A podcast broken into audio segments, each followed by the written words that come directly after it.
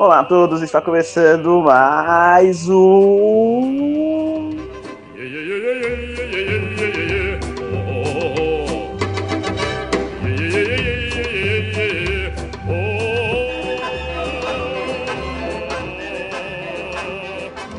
Olá, olá, olá! Começando mais um Trollocast com as melhores análises políticas da internet e da podosfera, com o melhor senso de humor, no ritmo de bate-papo, aquela coisa que vocês já estão. Você já conhece, né? Já, já, tá, já estão já sabendo, aquela coisinha que ele tá. tal. E aí a gente vai falar ali sobre as, uma possível reeleição do Maia, do Alcolumbre. Enquanto a gente gravava, o STF acabou votando, eles não podem mais reeleger, é o que tudo indica. Mas a gente comenta ali como seria essa reeleição, como é que vai ser sem a reeleição de ambos. Comenta sobre como é que vamos fazer para distribuir vacina, não que a gente saiba, mas aí, conjecturando alguns cenários, possíveis alianças ali do, do, do, bloco do Centrão já preparando 2022, né? Esse tipo de coisa, essa maracutaia toda que tá rolando do DEM, do MDB, do PSDB. A gente passa também ali sobre os metacapitalistas, que é a nova, a nova moda conspiracionista, o novo moinho de vento do, dos Olavetes e acho que mais ou menos isso a melhor análise que você vai encontrar na sua semana de longe aqui no Trollocast. Então é isso, aproveitem o programa e divirtam-se, né? Porque se tiver como aí, pelo menos isso nesse país, nesse Brasilzão de meu Deus, um pouquinho de diversão, um pouquinho de bate-papo, conversa fora, vale a pena, ok? Então agora o programa, espero que vocês gostem.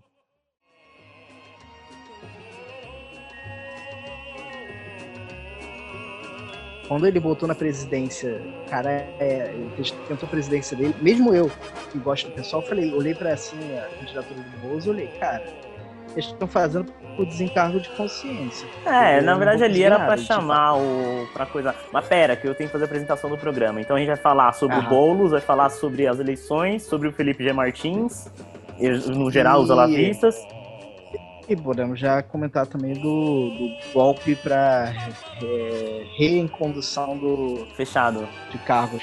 Fechou. Hum. Beleza, então? Eu vou bater, só bater Beleza. aqui para eu ver na hora da edição, senão eu vou perder lá.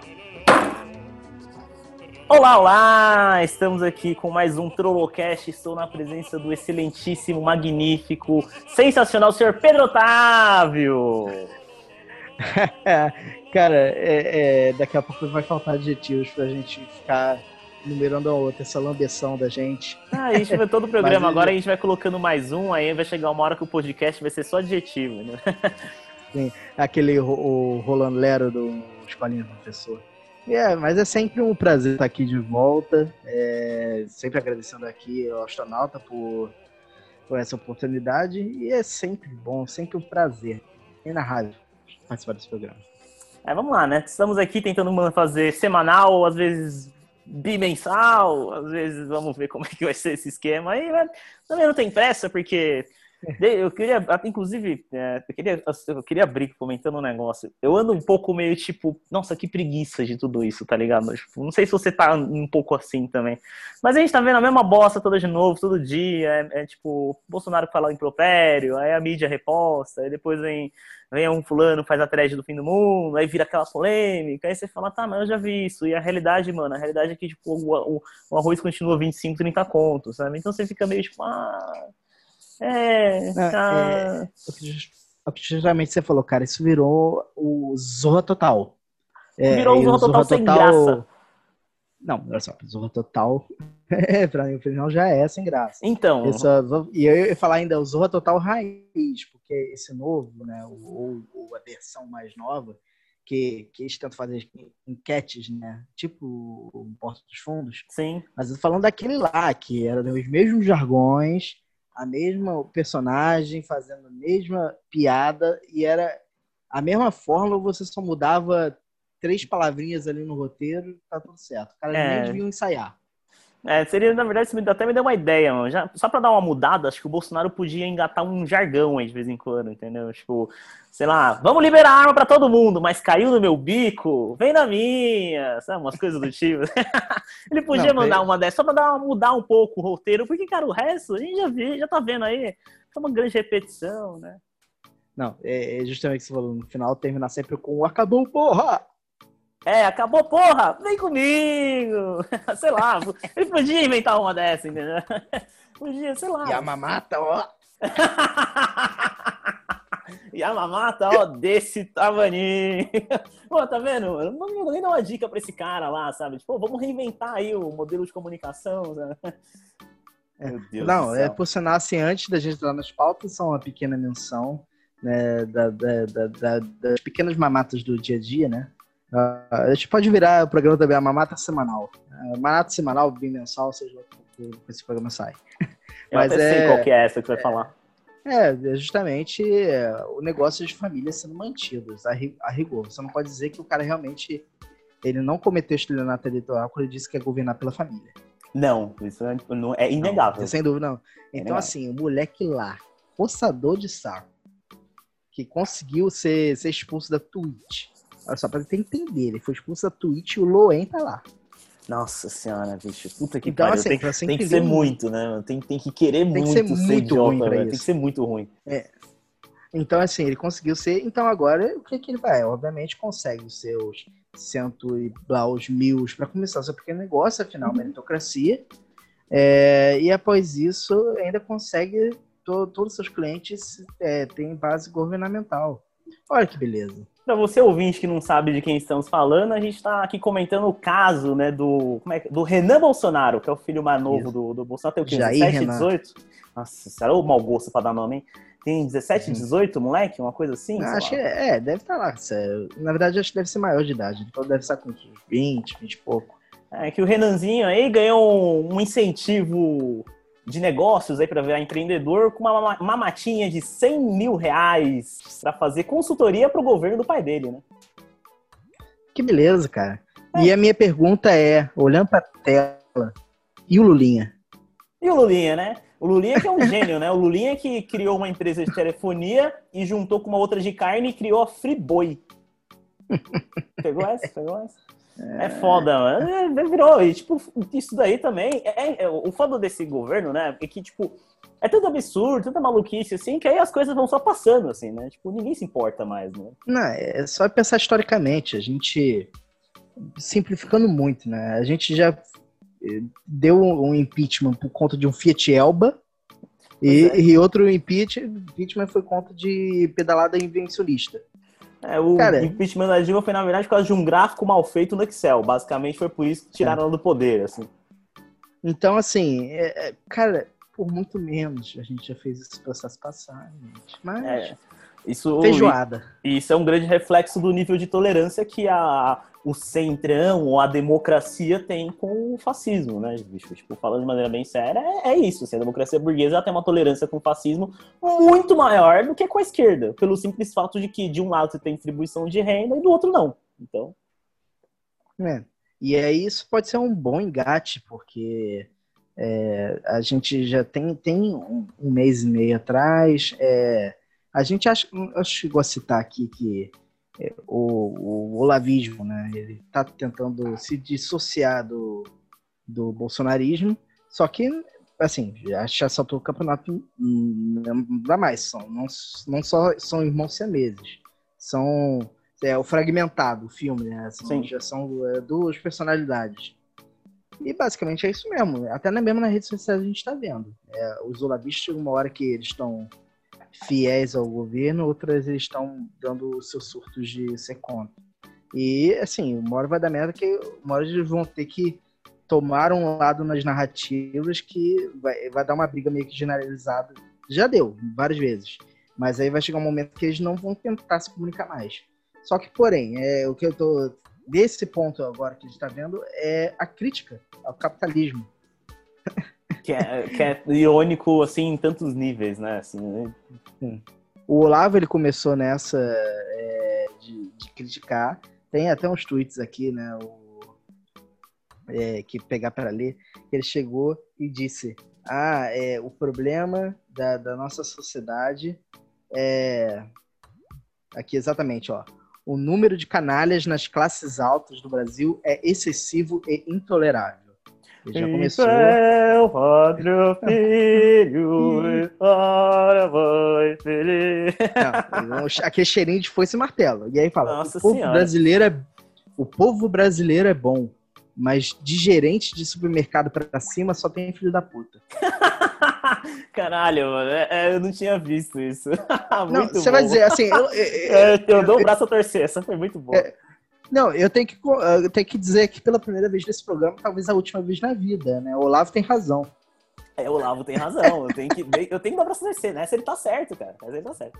Mas só no finalzinho. Mas só nesse finalzinho. é, no finalzinho, no final, vem essa loucura. E aí, assim, dentre o, o esgoto do Twitter que tá começando, e aí tem o, o, o famigerado Sorocabeno também, né? E aí tu tu puxa dele também hoje, que fez a crítica também ao capitalismo. O nosso querido Sorriso Colgate hoje estava fazendo uma denúncia de que a esquerda o, é, um, como é, que é? Um grande, uma grande ferramenta dos metacapitalistas, que por causa das. Eles dão dinheiro para a esquerda lutar pelas causas e assim eles se mantêm no poder e blá blá blá, e Sugar Daddy, e Sugar Boys, e sei lá como é que é o nome mesmo, que ele é Sugar Babies, e. Mano, né, eles estão completamente doidos, assim, que depois que o, que o Bolsonaro meio que largou eles aí, eles falaram, mano, tipo, a gente não tem mais o moinho de vento do comunismo, a gente não tem mais o moinho de vento do sistema.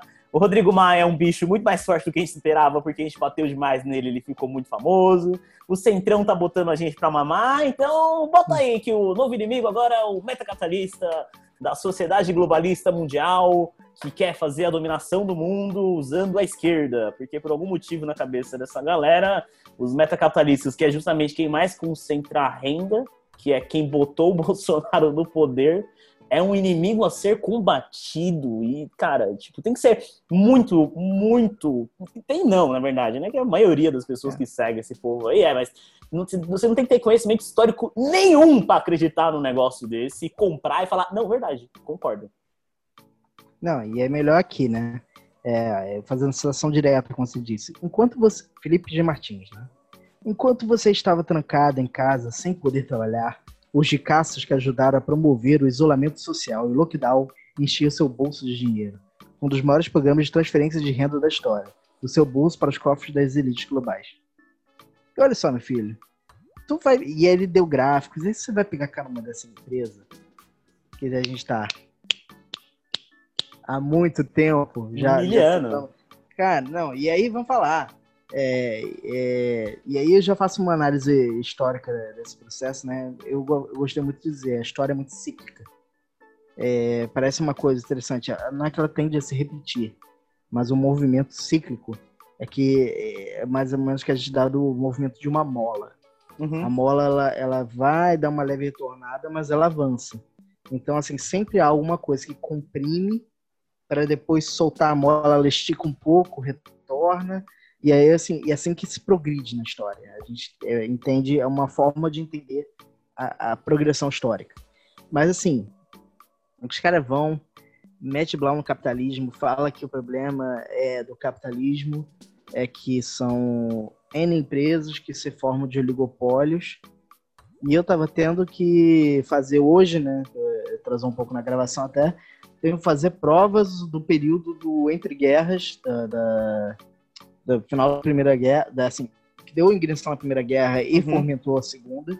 Então a teoria histórica que eu pego do Robesbaum é que as duas guerras, na verdade, foi os reflexos de uma mesma coisa. Então foi, a gente basicamente uma, grande uma guerra, guerra só, sim.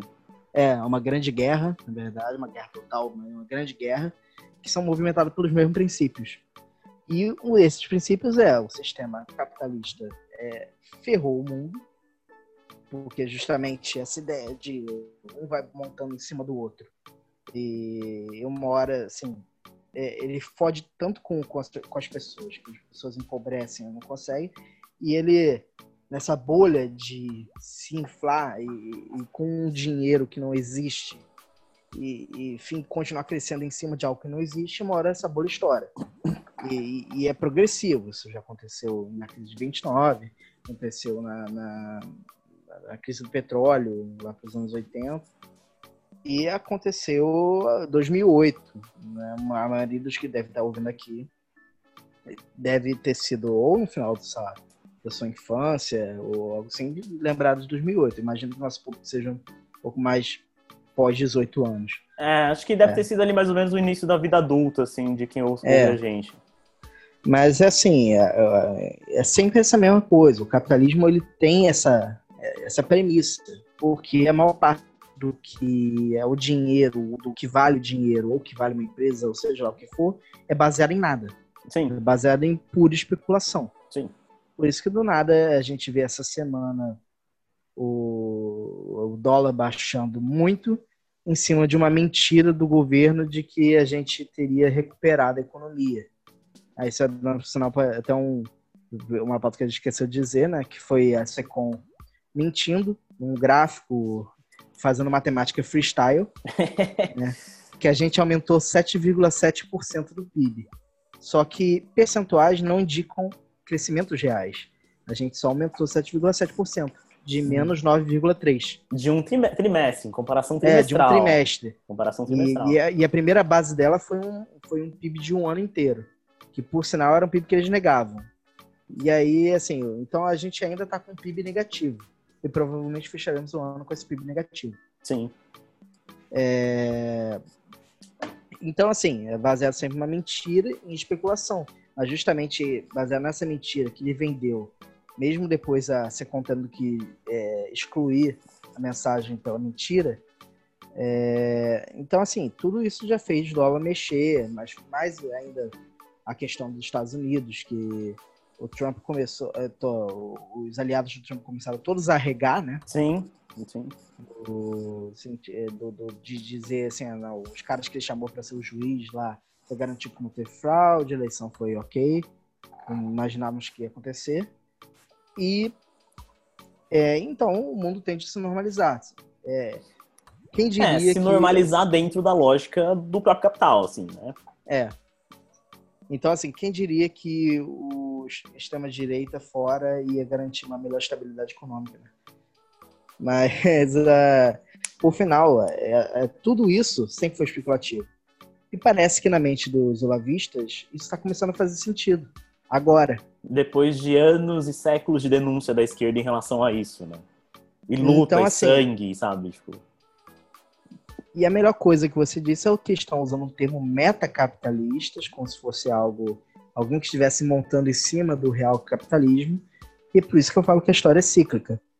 É, dessa parte que eu estou roubando um pouco do programa, que eu vou dizer um pouco dessa, dessa coisa do que eu tive que ler hoje, né? Mas é justamente isso é que ocorreu. Eu não preciso dar totalmente nome aos bois, mas durante o período pós-Primeira Guerra Mundial existiu um liberalismo falido, é, que se quebrou principalmente com a Bolsa de 29 especulativa de Nova York. Então, assim, todos os grandes impérios faliram, mesmo no pós-guerra, mesmo saindo vitoriosos. É, do outro lado do mundo estava a Rússia, tinha acabado de fazer a Revolução Russa, então tinha duas grandes forças, uma, uma força em declínio e outra ascensão. Sim. O liberalismo estava em total declínio e aí, enquanto o comunismo, né, o socialismo, na verdade, para ser mais termo técnico melhor, estava em ascensão com os soviéticos. Então, existiam algumas nações ali, entre Itália, Alemanha, para aquele, lado lá, que começou a falar que é, o comunismo é nosso inimigo e que, na verdade, o, o resto dos outros países quebraram o, o capitalismo porque eles não foram capitalistas de verdade. Aquela então, galerinha do barulho ali do eixo, né? Aquele pessoalzinho, gente boa ali, né? É, aquele eixo lá, assim, você vê que. E aí é justamente esse discurso. O comunismo é nosso inimigo número um, mas uh, o liberalismo, na verdade, eles não eram liberalismo de verdade, por isso quebrou. Então, assim, a gente sabe para onde vai esse, esse tipo de discurso. É, basicamente é o, é o que eu até comentei. Não, pode continuar, depois eu faço no comentário. Não, já Ali. foi. É, esse já foi, já foi. É só para fazer no final essa dentro história. É, é que assim, eu, eu tô vendo de uma maneira bem mais prática, assim. Essa galera, eles, eles criaram vários moinhos de vento de, nesses últimos dois anos. Vários. Comunismo, socialismo, a Globo, o Centrão, o Sistema. E aí agora, tipo, o Bolsonaro abraçou basicamente tudo que ele falou que ia negar, até porque a vida real se impõe e ele precisa de alguma maneira abraçar algumas coisas que ele meteu o pau para poder se manter, se manter na cadeira, né, nem para governar. E aí esse pessoal tá meio perdido, assim. E aí agora eles estão, como ficar batendo no comunismo e tal, não cola, né? Tipo, tanto que as pessoas, mano, eles tomaram uma lavada nas eleições, né? Não que a esquerda tenha vencido alguma coisa, eles tomaram uma lavada. Então eles meio que sacaram que eles precisam de um outro moinho, que o comunismo por si só, né, não, não deu certo. E o moinho que eles estão inventando agora, que é um moinho que, que é, é, ele, é paradox, ele é paradoxal, né? Porque ele é justamente quem botou eles lá, que são grandes oligarquias, grandes empresas, bancos, big techs e o caralho, que são essas grandes merdas aí que mandam no mundo e faz uma concentração de renda gigantesca, colocando todo o resto do mundo à periferia numa miséria absurda e que tipo sustenta, que dá aval para que esses neofachos entrem no poder, porque é muito interessante para eles, né? Essa, essa oportunidade de brecha de poder, seja para gerar disputa ou seja para ganhar favor. E é, é, curioso o Felipe G. Martins, o Lavo de Carvalho, essa meninada aí do esgoto, ficar pegando agora, falando dos metacapitalistas como se eles fossem realmente algo que eles querem combater, só para mobilizar uma base em cima de algo que não existe. E aí vai direto, direto naquela teoria lá do globalismo que eles tanto falam, que é uma teoria, é nem uma teoria, mas era uma denúncia que a, a esquerda brasileira fazia, boa parte da esquerda mundial fazia ali, final dos anos 90, começo dos anos 2000, que é basicamente falando sobre imperialismo. E você, quando você denuncia o imperialismo, você já está botando aí, cara, todas as big techs, todos os metacapitalistas, ou capitalistas, ou concentradores de renda, e o caralho a quatro, e rentista. Então, essa briga a gente tinha muito forte por muito tempo dentro da esquerda. Por inúmeros motivos históricos, a gente perdeu essa briga. E aí o Olavo, que não é, não é burro, o Olavo é muito inteligente, ele é muito esperto. Ele sacou que você fazer uma denúncia desses tais globalistas, metacapitalistas, etc., que, é o, que são os grandes impérios, e colocar eles do lado da esquerda é muito conveniente. Porque, cara, toda a população que, tipo, tá na periferia, do capitalismo, que se dá conta que concentração de renda fode com, fode com ela no dia a dia, vai ficar puta. E o governo brasileiro está caminhando, na verdade, o Estado brasileiro está caminhando para um, um, cenário de concentração de renda brutal por causa da crise da pandemia, e brutal por causa do, do, do pós-golpe, brutal por causa do Temer, e brutal por causa do, do, do planejamento que o Paulo Guedes tem para o país. Ou, bom, ou seja, qualquer planejamento que ele ainda tenha, né? Mas, de qualquer forma, o caminho que a gente está trilhando é para uma concentração de renda absurda. E isso não vai mudar. Então a gente tem 10, eu consigo ver nos próximos 10 anos o país em todos os tipos de mapa de miséria possíveis e imagináveis por causa desse processo que a gente está vivendo agora, com, com, o qual o Bolsonaro está dando, tá dando continuidade. Então é de uma. É, eu não posso nem dizer que é hipocrisia, porque é muito esperto da parte deles falar que o inimigo são os metacapitalistas, porque eles são mesmo os inimigos, entendeu? E aí, como é uhum. é muito fácil você dobrar, principalmente a militância de direita deles, que tem pouquíssimo consumo de, de, de história, de processo histórico, de movimentação política, então é muito conveniente para eles, porque eles conseguem colar isso na esquerda e falar, ah, não vota na esquerda porque você vai votar no metacapitalista, ou na grande oligarquia, ou no grande banco. E essa galera vai falar, pô, verdade, não vou fazer. Só que ao mesmo tempo o governo está trabalhando com as oligarquias, com os grandes bancos, entendeu? E aí a gente fica sempre nesse duplo pensar, não sei nem qual, qual o nome dá, porque parece que a gente tá caindo sempre nos clichês agora. Se isso é um duplo pensar, um paradoxo, sei lá, mas essa coisa que o bolsonarismo tem, talvez seja uma característica, inclusive, do fascismo, porque ele cria novos inimigos a todo instante, né? De pegar uma. de sequestrar uma pauta que seria pró-povo, defender essa pauta, continuar agindo de maneira completamente contrária e não ser questionado. Né? Tipo, para mim, essa é a é o resumo dessa maluquice aí do globalismo, metacapitalismo, e vai colar por, por um certo tempo. Depois a realidade vai se impor de novo e vamos ver no que vai dar. Aí eu tenho um último ponto. O, o governo Bolsonaro, a partir dos seguidores, influencers dele, tem se desvencilhado de uma ideia de liberalismo faz, tem um tempo. Tem, pelo, tem mais de anos já. Foi quando eles começaram a atacar os tal de ser curtianos, os calças curtas, que é basicamente representado no Dória, né? O pessoal da Moedo, essa galera aí que é tipo o Faria, o Faria Limer, né, que fala liberal, livre mercado, eles estão atacando esse povo, essa galera, e esses ideais tem um tempo. Eu acho que além dessa sacada de querer colar a esquerda numa galera maléfica e tal, tem também uma sacada do próprio governo daqui a algum tempo se desvencilhar um pouco dessa ideia, não talvez não tanto na, na, na, narrativa, mas até na prática, se desvencilhar um pouco dessa ideia de que eles têm que responder ao mercado. Porque Hoje, o que daria impeachment para o Bolsonaro ainda, se é que daria? É um desarranjo fiscal muito grande, nível pedalada, na verdade, muito maior pedalada, porque pedalada acontece todo dia aí, né? É, pedalada e... é qualquer coisa. É, tá, pedalada... É, é, hoje, Paulo... assim, por exemplo, é, é, padrão governamental, é, pedal, é pedalada de, de, de, questões tributárias, é você contar com o dinheiro que vai cair, é, e isso, assim, em tese seria um grande problema para grandes economias, mas só contando é é como se você tivesse um cheque especial, você usasse um dia antes. Você não vai se cobrar nenhum juros de você. É, quando você tá, tipo, ah, você quer comprar algo de 50 reais, você sabe que amanhã você cai seu salário. E é certo de que vai cair. Já tá lá, tipo, que, que vão soltar. E aí tu gasta isso, não fica nem um dia no cheque especial, não vai ter juros, não vai ter nada para você. Basicamente isso é uma pedalada. Assim, pra, sempre que fala leigos, isso é muito assim. É, na, na verdade, eu usei a pedalada só porque foi o exemplo a nível nacional mais famoso que a gente teve. Mas é, uh, ouçam o último foro de Teresina, inclusive eles até comentam sobre isso. Que o Paulo Guedes, basicamente, ele não tá nem mais fazendo pedalada, ele montou uma fábrica de bicicleta, entendeu? E ele não tá vendendo as bicicletas, isso que é o pior, assim. E aí, o que eu vejo é que talvez, em algum momento, porque assim, a, a crise que vai entrar no Brasil, ela vai ser gigantesca que já entrou, na verdade. A gente não vai escapar desse buraco que a gente entrou tão cedo. E tem alguns jeitos a gente evitar isso. Furando o teto de gastos e taxando grande fortuna. Se colar na narrativa da militância que taxar grande fortuna é bom, eles vão para cima disso. Porque, e não é porque o governo defende taxar grande fortuna. É porque talvez não tenha outro jeito do Bolsonaro ficar lá em cima. Ele precisa desesperadamente aprovar algum tipo de renda universal para manter a popularidade dele competitiva para as eleições de 2022. Então, não duvido, eu sei que parece muito estranho falar isso, mas eu não duvido de que a pauta da taxação de grandes fortunas seja sequestrada pelo bolsonarismo, seja aplicada só para fazer o auxílio, o auxílio emergencial. E assim ele mantém a popularidade dele. Isso, para mim, meio que fecha um pouco essa coisa de estar tá todo mundo querendo atacar os metacapitalistas, blá, blá, blá, blá, blá. E não seria um programa de distribuição de renda muito ousado, assim. Seria só o suficiente para fazer o auxílio. Só isso. Mas aí, eu acho assim. que ele moveu ali aquela galera maluca para fazer reforma da Previdência, o cara super moveria de novo para fazer um negócio desse. Eu acho que ele, ele poderia aplicar nisso, mas eu, eu acho que ele queima o, o, o Guedes antes. Já começou, aquela fritura bem branda, né? Eu não sei, eu não sei se. Eu, não sei, eu, eu, antes eu achava que o Guedes que, seria queimado, mas eu acho que o Guedes tá mesmo, mesmo 100% ali, viu?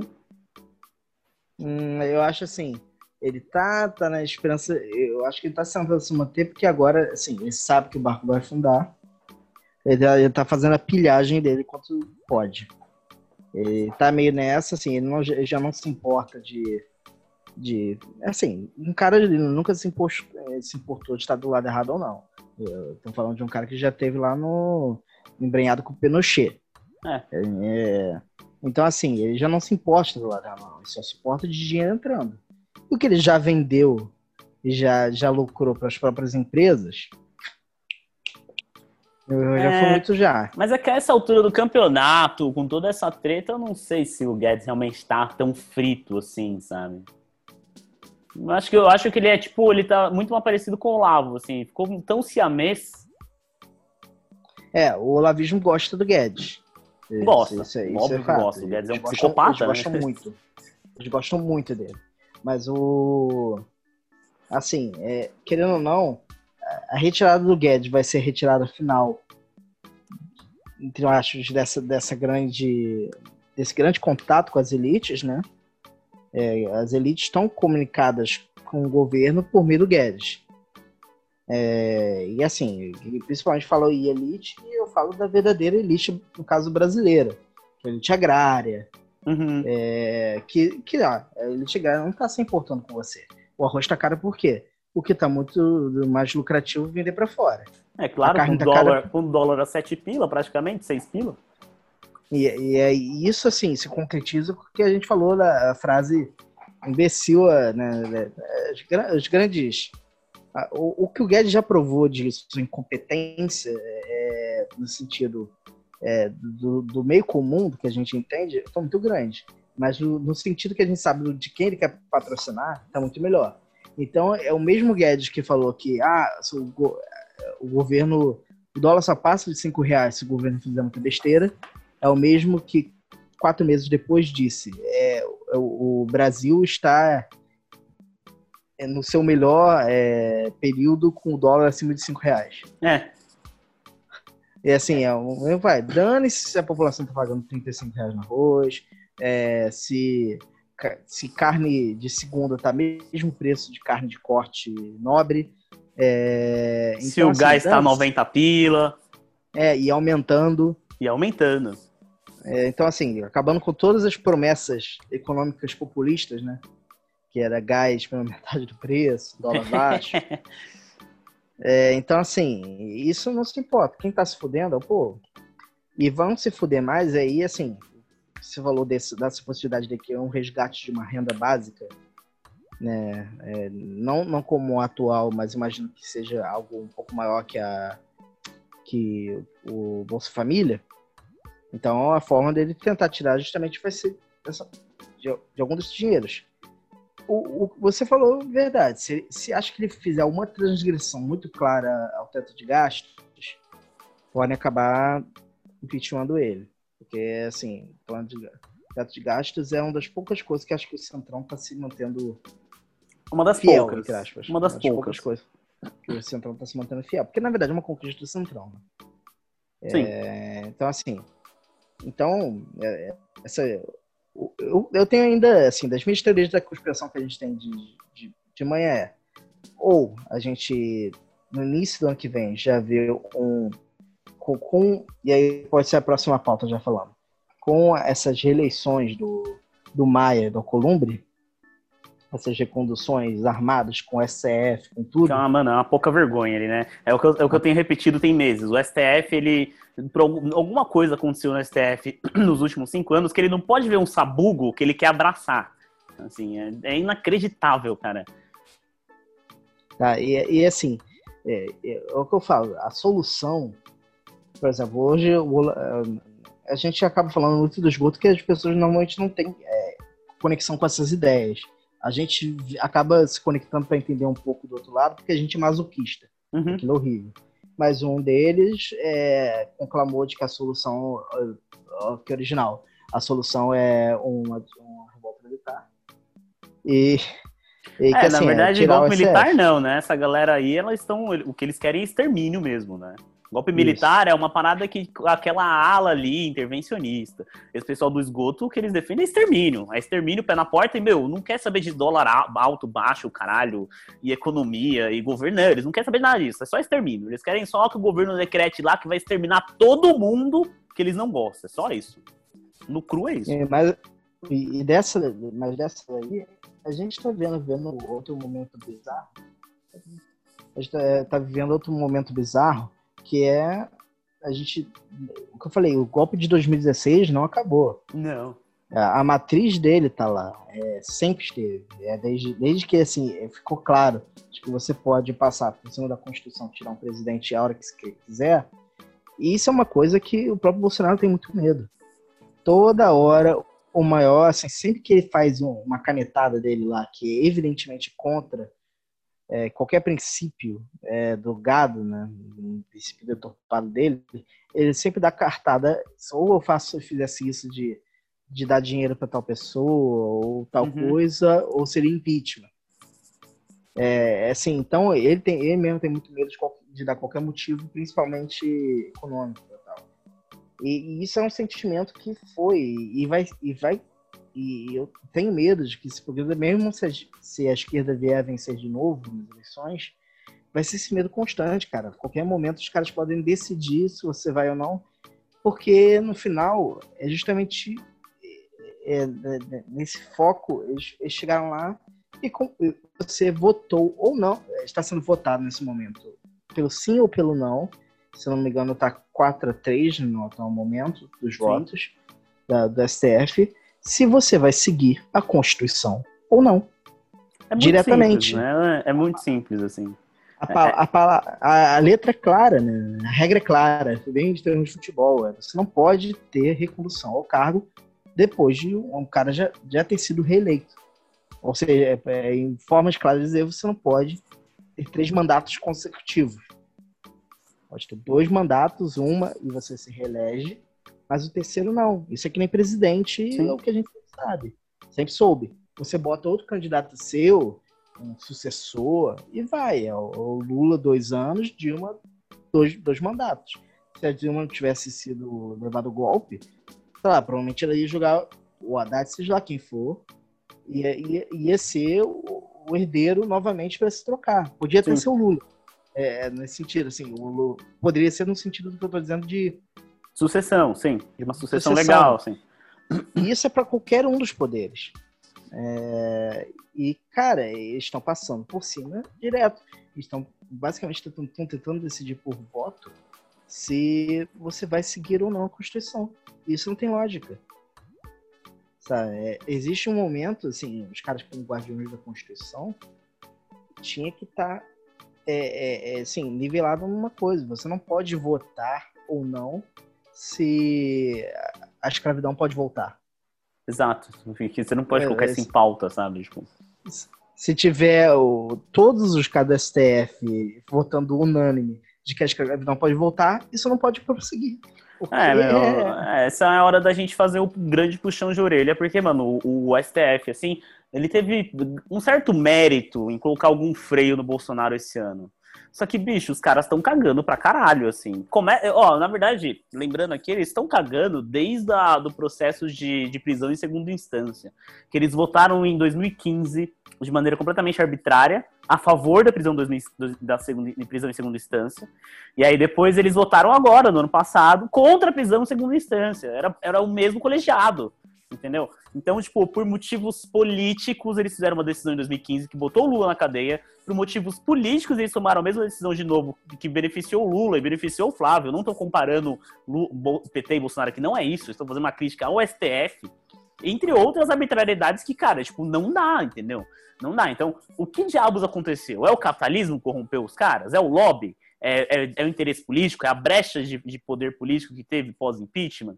Porque não tem como isso continuar. Tem uma, uma frase do Ciro Gomes, em 2018, se eu não me engano, na pré-eleições, que ele fala: o STF tem que trabalhar cada um na sua caixinha. Você não tem que ficar extrapolando outro poder, bicho. Porque uma vez que você extrapola uma vez, você vai extrapolar a segunda, e você vai extrapolar a terceira. E aqui você vai fazer coisas que vai agradar X, Y, e você não vai parar mais. Porque você já foi cobrado antes, entendeu? E aí tamo aí nesse enrosco, tá ligado? Tipo, é, é, que é bizarro, inclusive. Eu tenho uma minha conspiração aqui é boa parte do STF tá 100% fechadíssima com o Centrão. Inclusive foi a boa parte desse STF que fez ali votação em segunda instância, aprovou o impeachment, o caralho. Tá 100% fechado. E para eles hoje a imagem do Centrão é o Rodrigo Maia, porque cara, é, não tem como assim, não é mais o Renan Calheiros, não, é o Rodrigo Maia, mesmo sendo essa meio essa, essa coisa meio é meio boba, assim, né? Tipo, ele é meio. meio ele era um, meio, ele era um figurante, bufo. cara. É, ele, era, ele sempre foi um grande figurante, bom político, em termos de politicagem, mas nunca foi, ah, meu Deus, um gênio, estrategista. Aí, por várias ironias do destino, de tanto apanhado do Bolsonaro, virou esse bicho gigante.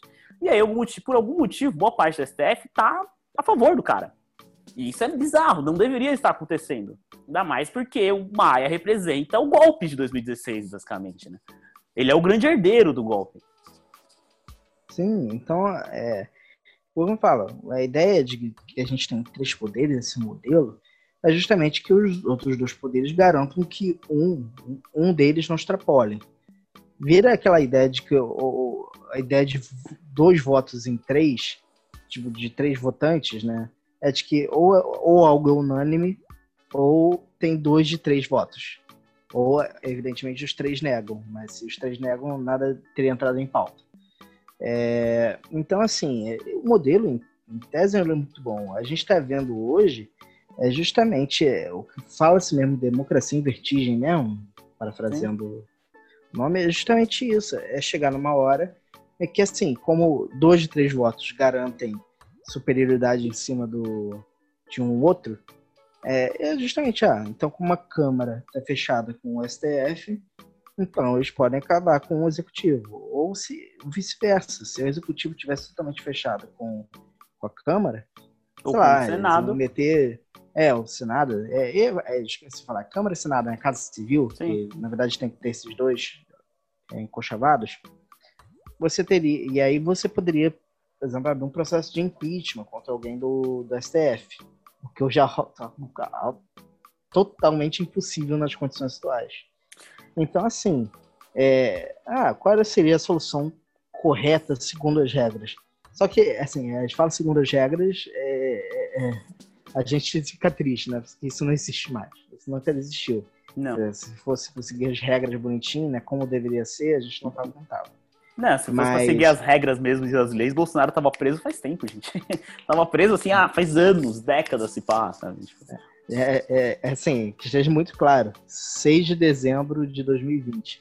Já, é, já deve ter passado a casa da centena crimes de responsabilidade Nossa, a né? crimes reais. Pelo amor de Deus. É, entendeu? Vai desde o mínimo de, de soltar vídeo pornô nas suas redes sociais oficiais até é, até o você chegar e por não somente nepotismo, como você é, botar, emparelhar o, o Polícia Federal, por exemplo. Sim. Já foi tudo. Já foi todo É tipo uma mistura, ele, mistura, ele conseguiu misturar tráfico de influência com nepotismo, com sei lá o que mais, assim, né? É uma lista longa, né? É uma, é, e, e, é o mais maluco de tudo isso, né, cara, é que, tipo, o, o que está em jogo ultimamente, assim, não é nem uma, uma treta, tipo, ah, é esquerda, não, e tal. É mais ou menos, tipo, uma treta da elite de direita que tá aí tem muitas décadas, né, que se consolidou depois da Segunda Guerra, contra uma extrema-direita que simplesmente olha para esse modelo democrático e fala, bicho, não importa com, esse modelo democrático, entendeu? Democracia é uma bobagem, não sei que vocês estão aí, ai, três poderes, não, não, não, não sabe, esquece.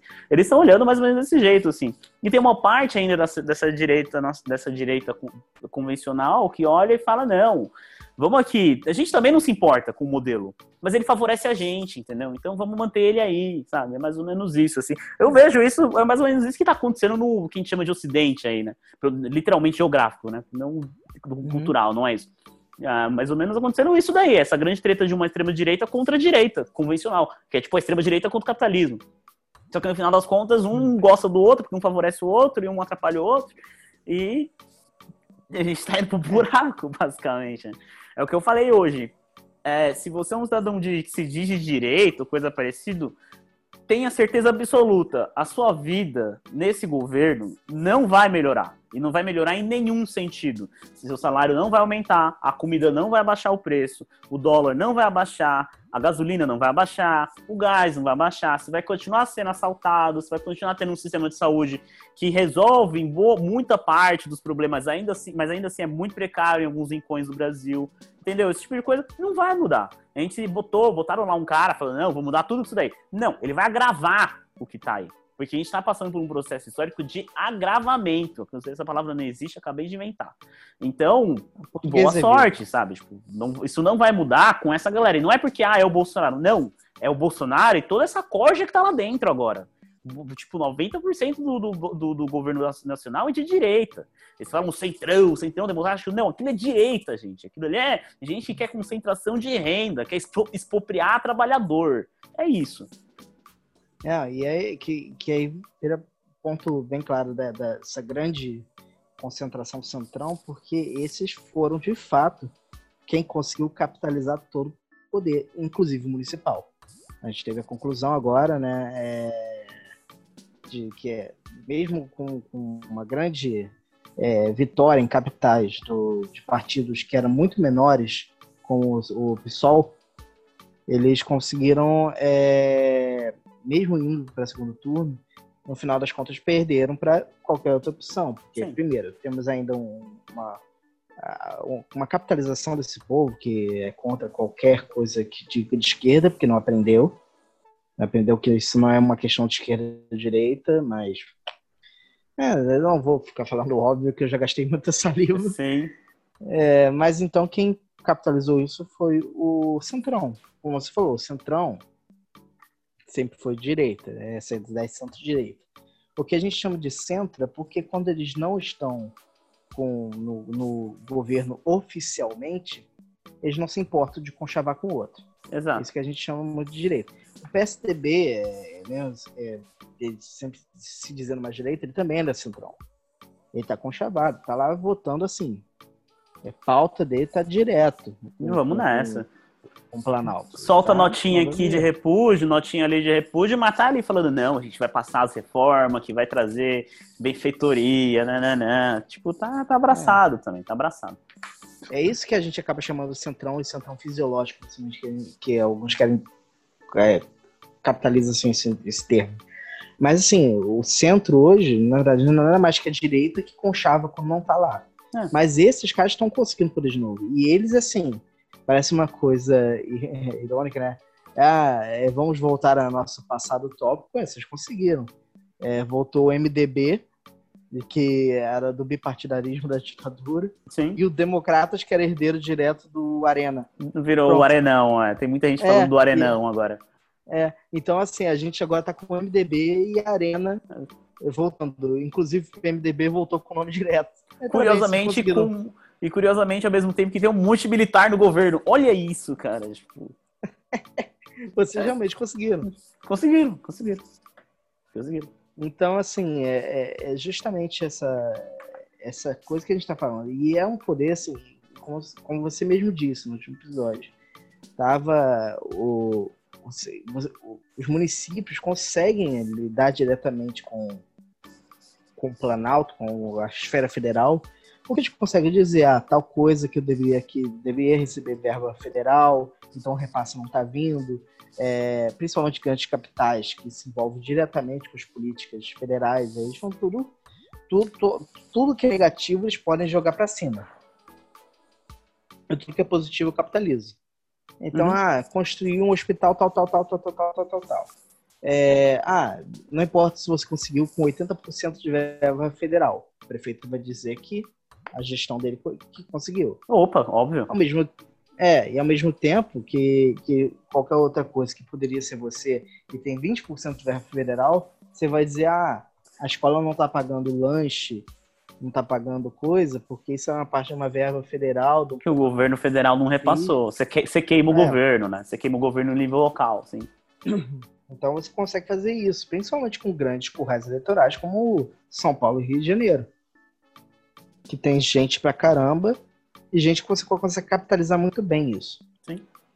Então, é, são coisas simples. E o DEM simplesmente conseguiu quase tudo. O MDB conseguiu também quase tudo. Eles fizeram a limpa, cara. Eles fizeram a é, limpa.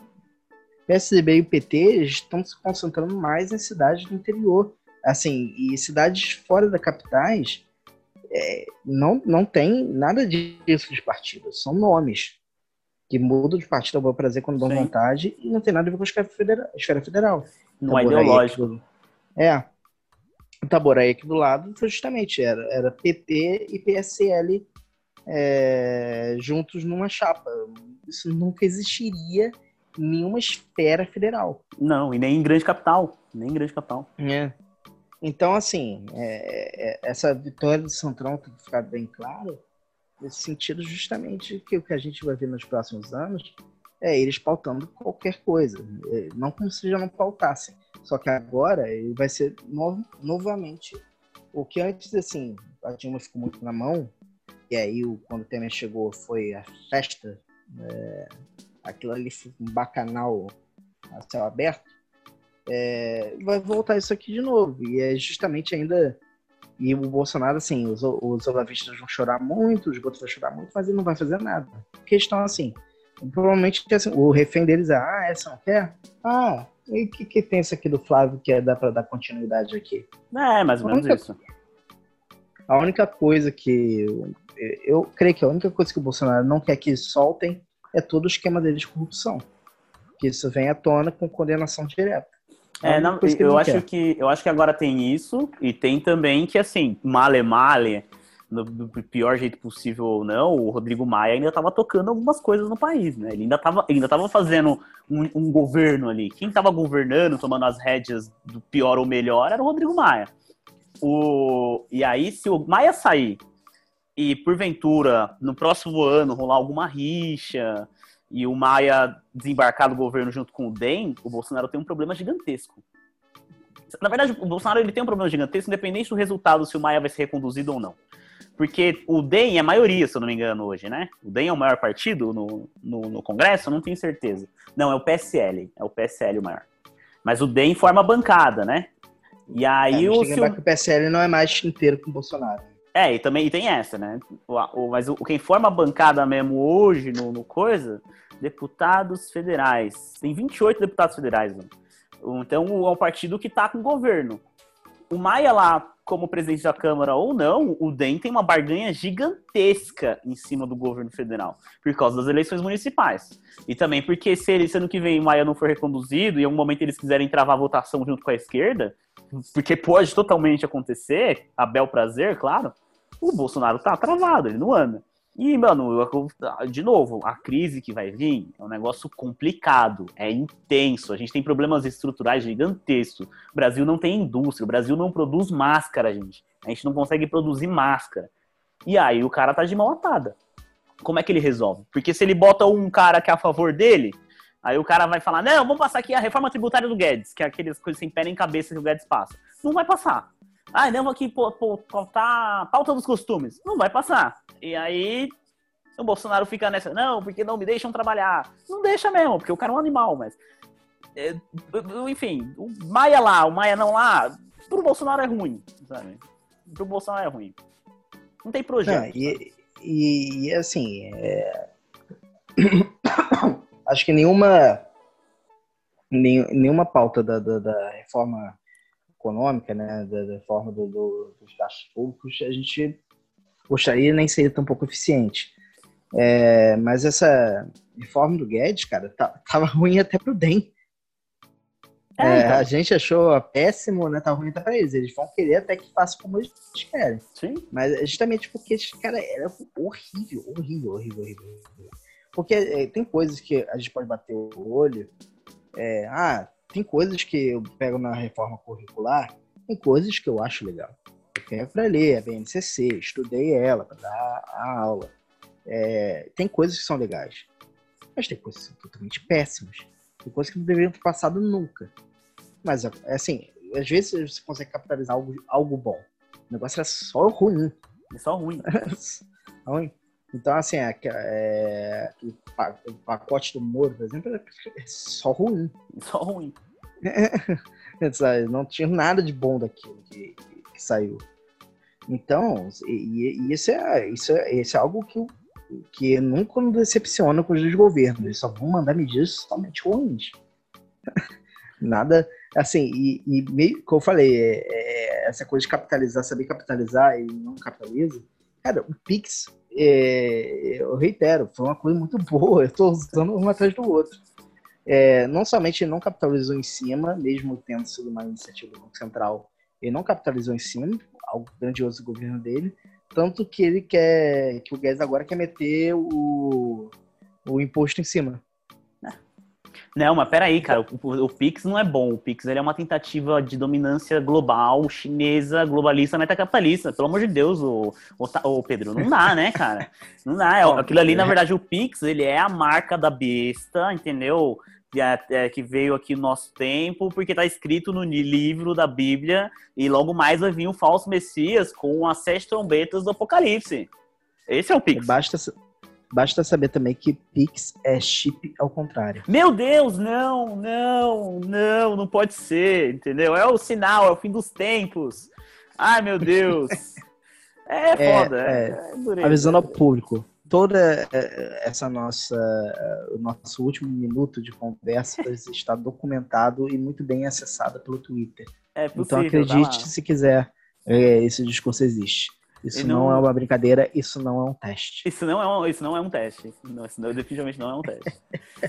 mas é, eu acho que assim, mas para fechar essa treta do Maia aí, eu ainda acho que no fundo, no fundo, o Bolsonaro quer o Maia reconduzido, assim, porque dá combustível para ele, entendeu? Dá, pau, dá pano pra manga para ele falar, veja só, o sistema é foda, ai meu Deus, não me deixam trabalhar e tal. E se, e de novo, que eu falo mais uma vez, se entrar alguém lá com quem ele esteja compromissado a trabalhar, ele tá fudido, porque, mano, ele não sabe fazer nada. O cara não tem projeto, entendeu?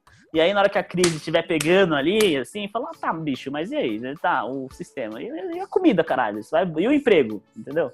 Porque a gente tá tendo reforma atrás de reforma aí, desde 2016, quando tiraram a Dilma. Teve a terceirização, que fudeu todo mundo, é uma bosta tipo, precarizou para um caralho, só ver o caso do cara do Carrefour lá que foi assassinado. Tudo empregado terceirizado, sem treinamento, que também devia receber mal pra cacete, não querendo passar pano, mas todo esse conjunto só causa aquilo. Aí a gente teve a reforma a, trabalhista, que veio depois, que não resolveu porra nenhuma.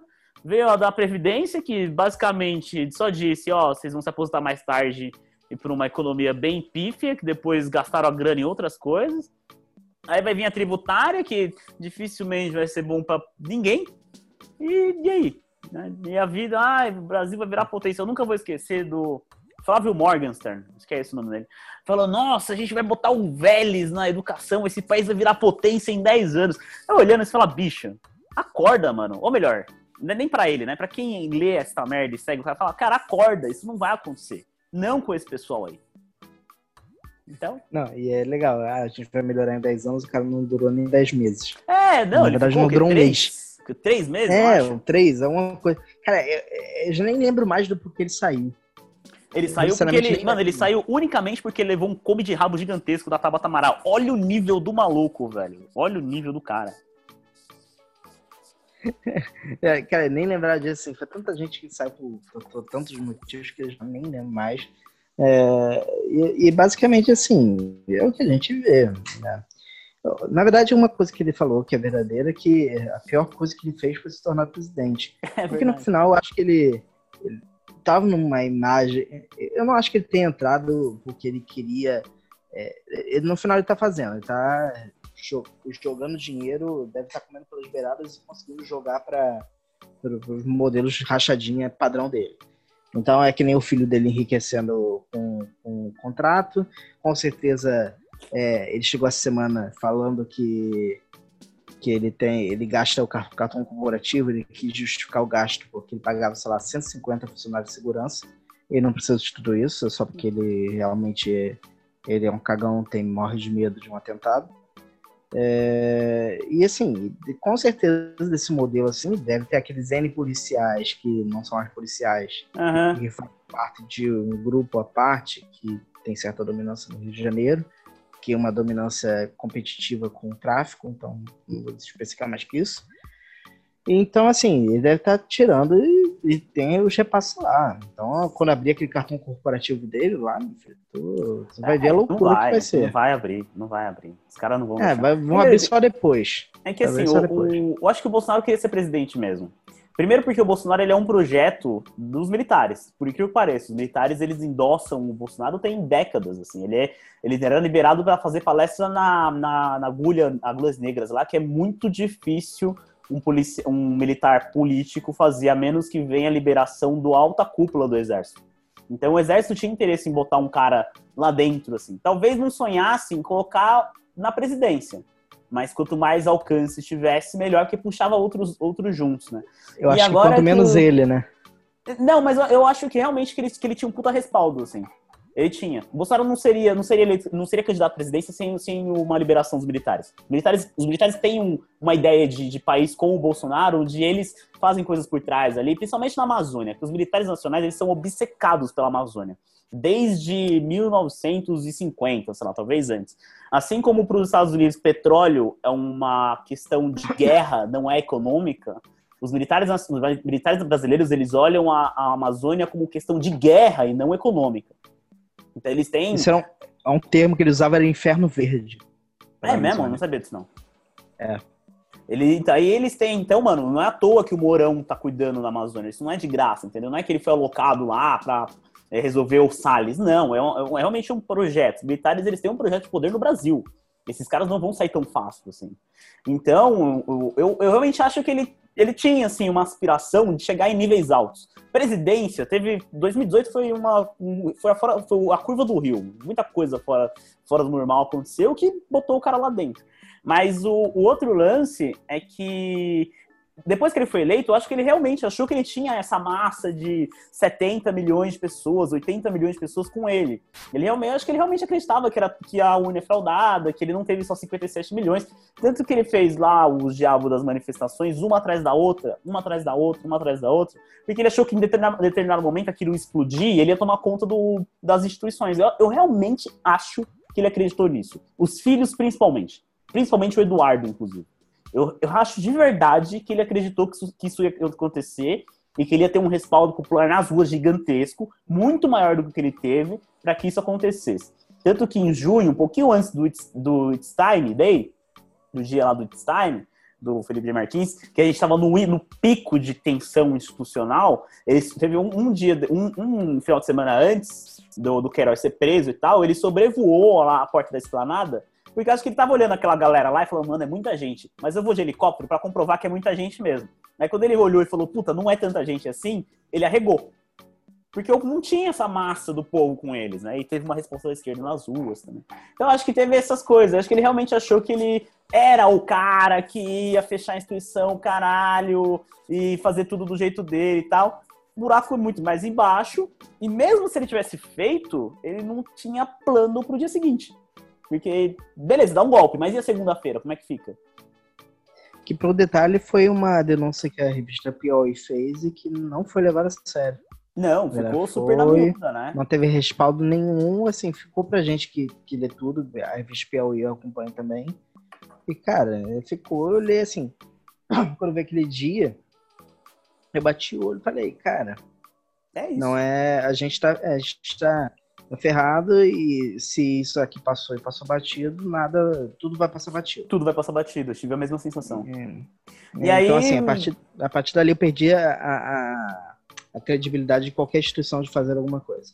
É, sabe, dali pra... eu não tenho mais essa, assim, até porque eu acho, aí para fechar, assim, eu acho que como ele não tem esse respaldo do povo, e não vai ter mais por causa da crise que tá vindo, a tendência é que a popularidade dele caia, a menos que ele tire um puta coelho da cartola, o que eu acho muito difícil, é ótimo pro Centrão, que esse cara esteja assim. É maravilhoso que as instituições sejam desacreditadas. Então, Centrão não vai tirar ele de lá. Centrão não vai passar o impeachment tão cedo, a menos que fique muito ruim ter a imagem colada ao Bolsonaro. Só isso. Essa é a única coisa que faria o Centrão remover o Bolsonaro hoje. Se em 2022 o Bolsonaro estiver competitivo, mas o Centrão puder fazer ali um, um Dória, Hulk, Moro, Maia, esse megazord do, o megazord do Centrão, e mais competitivo ainda, pro Centão tá excelente, tá maravilhoso, sabe? Tá muito top, muito, muito top.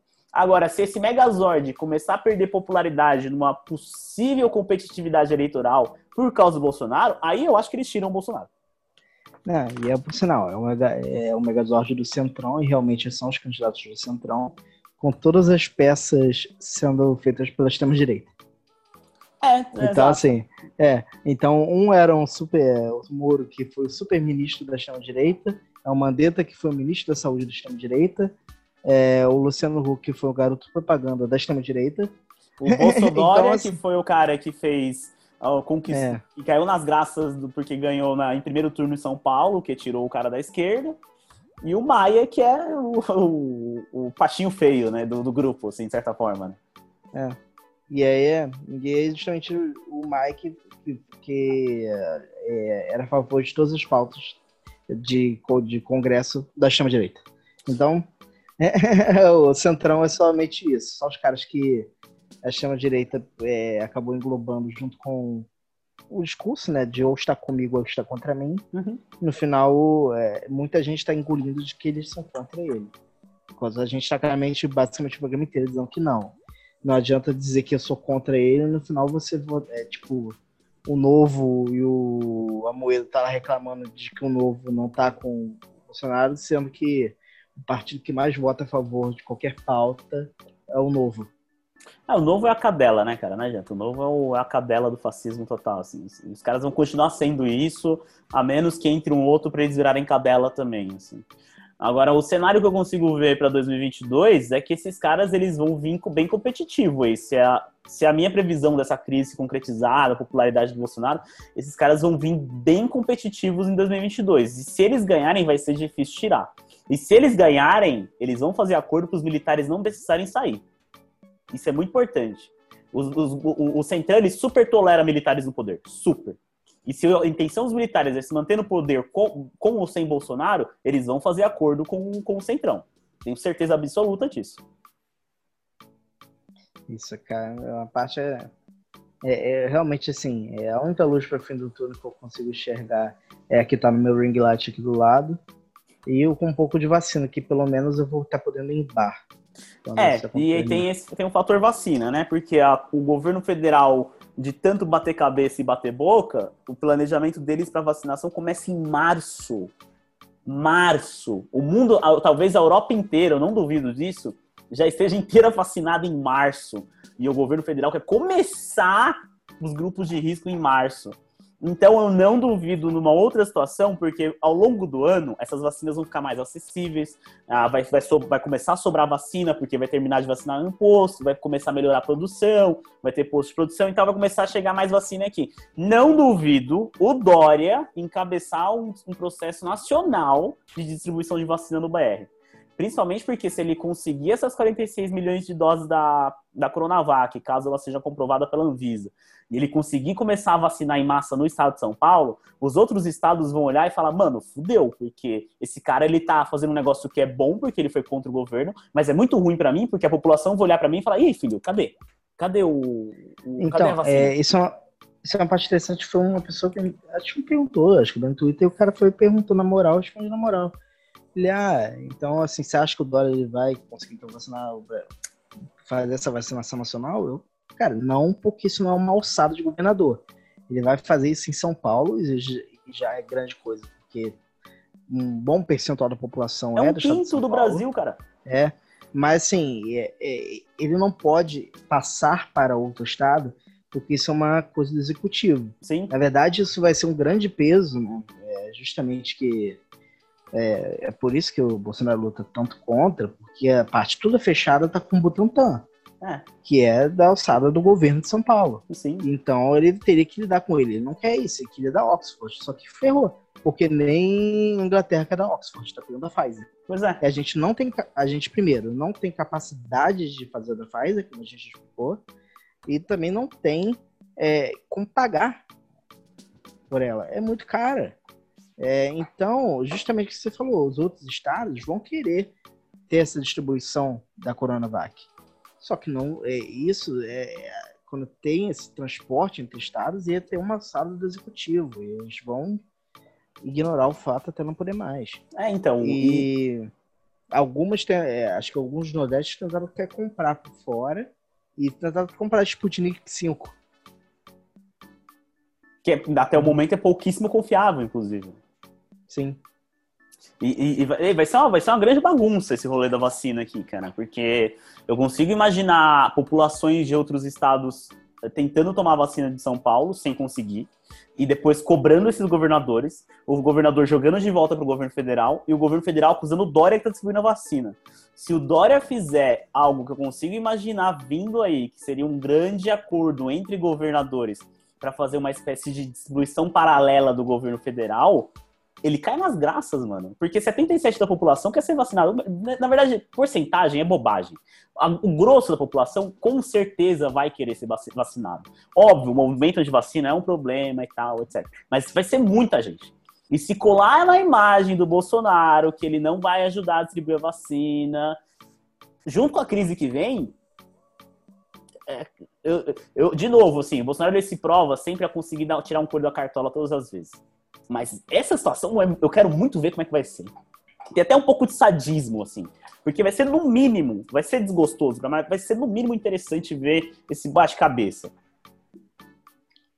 Eu tô pensando em alugar um apartamento em São Paulo só pro período da vacinação, pra mostrar ali o.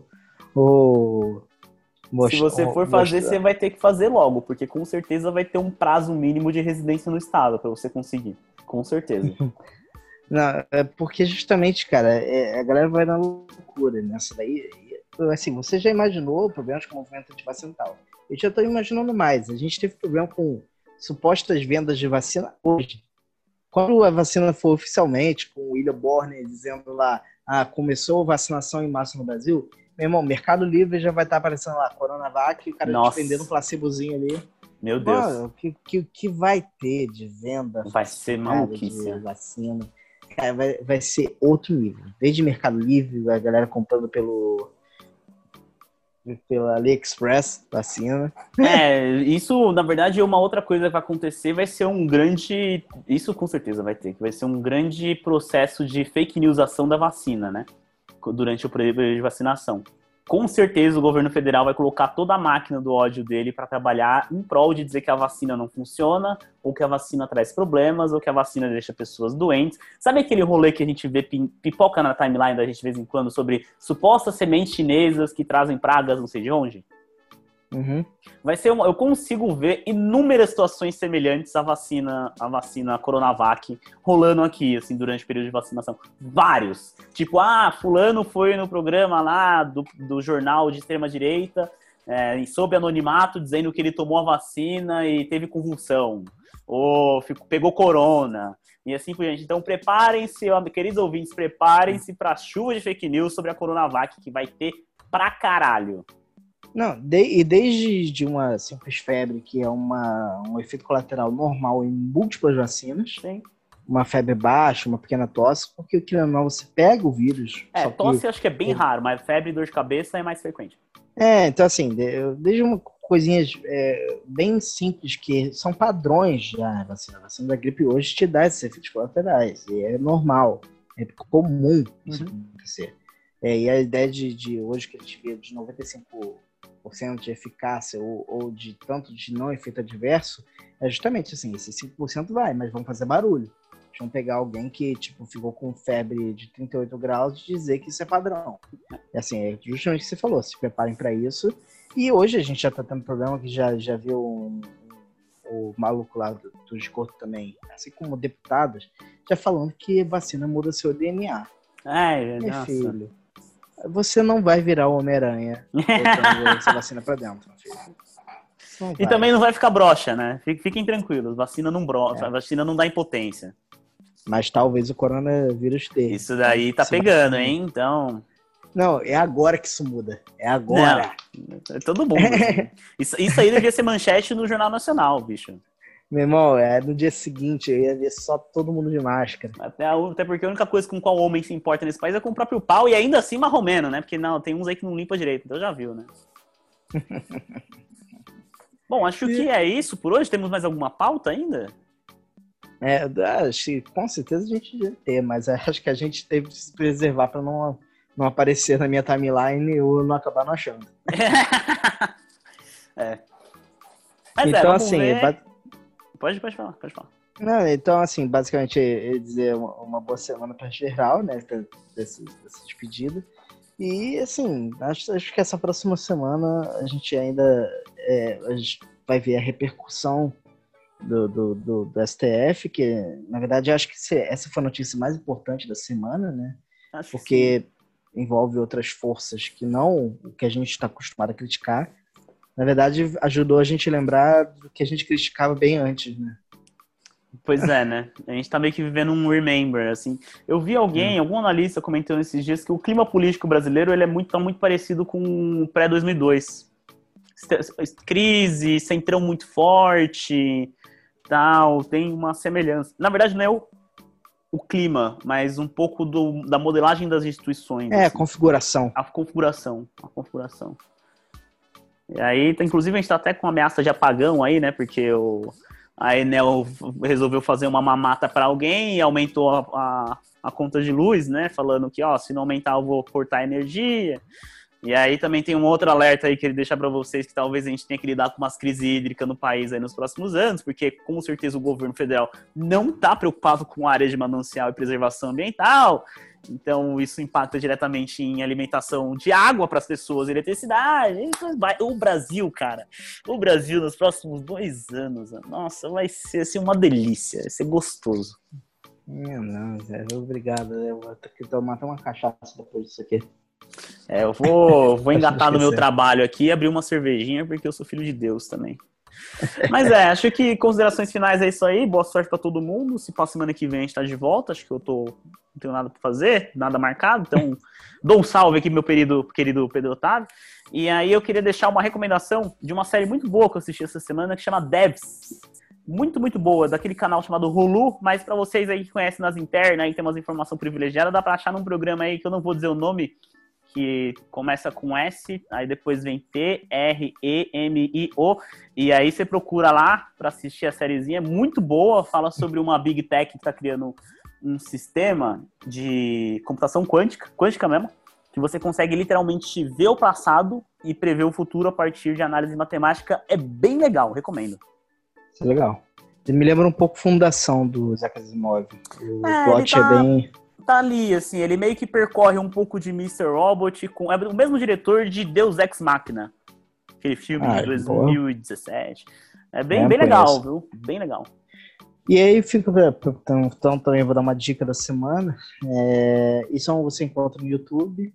Fala mesmo que, que a Paramount não tem já uma distribuição desse filme aqui há muito tempo. Que é o Ovo da Serpente. Você encontra legendado bonitinho. É, e é, basicamente eu, eu fiz para minha prova que os ensinos de EAD da UERJ a professora passou. E justamente ele mostra como o que seria uma Berlim pré-ascensão nazista. Então, ele tem, uma, tem um compromisso do diretor em 77 de fazer. Ele fez esse trabalho histórico, né? Ele observou é, relatos e material histórico para ver como eram as relações. Então, o filme vai mostrando muito. Uma, ele mostra a circunstância de um cara que vai viver. Vamos falar muito, né? Você pode ver. Ele vai assistindo é, é, é, progressivamente, assim, essa como estava o clima de tensão na sociedade. Então já começa com coisinhas simples, né? Ele vai para delegacia falar de tal coisa é, para fazer o BO. E aí o cara chega assim, antes, ele foi olhando assim, não, não, não, você é judeu? Ele, não, por quê? Ele, não, só para saber aqui. Nossa. E aí, tipo, e aí eles vão fazendo todo esse, esse, esquema. É o ovo da serpente vale bem a pena. Massa, eu vou assistir. Fechou. Show. Fechou. Bom, senhores ouvintes, muito obrigado mais uma vez. Muito obrigado, senhor Pedro Otávio. Nos vemos aí nos próximos dias. É, agradeço vocês e vamos lá, se sobrevivermos. Fechou. Abraços!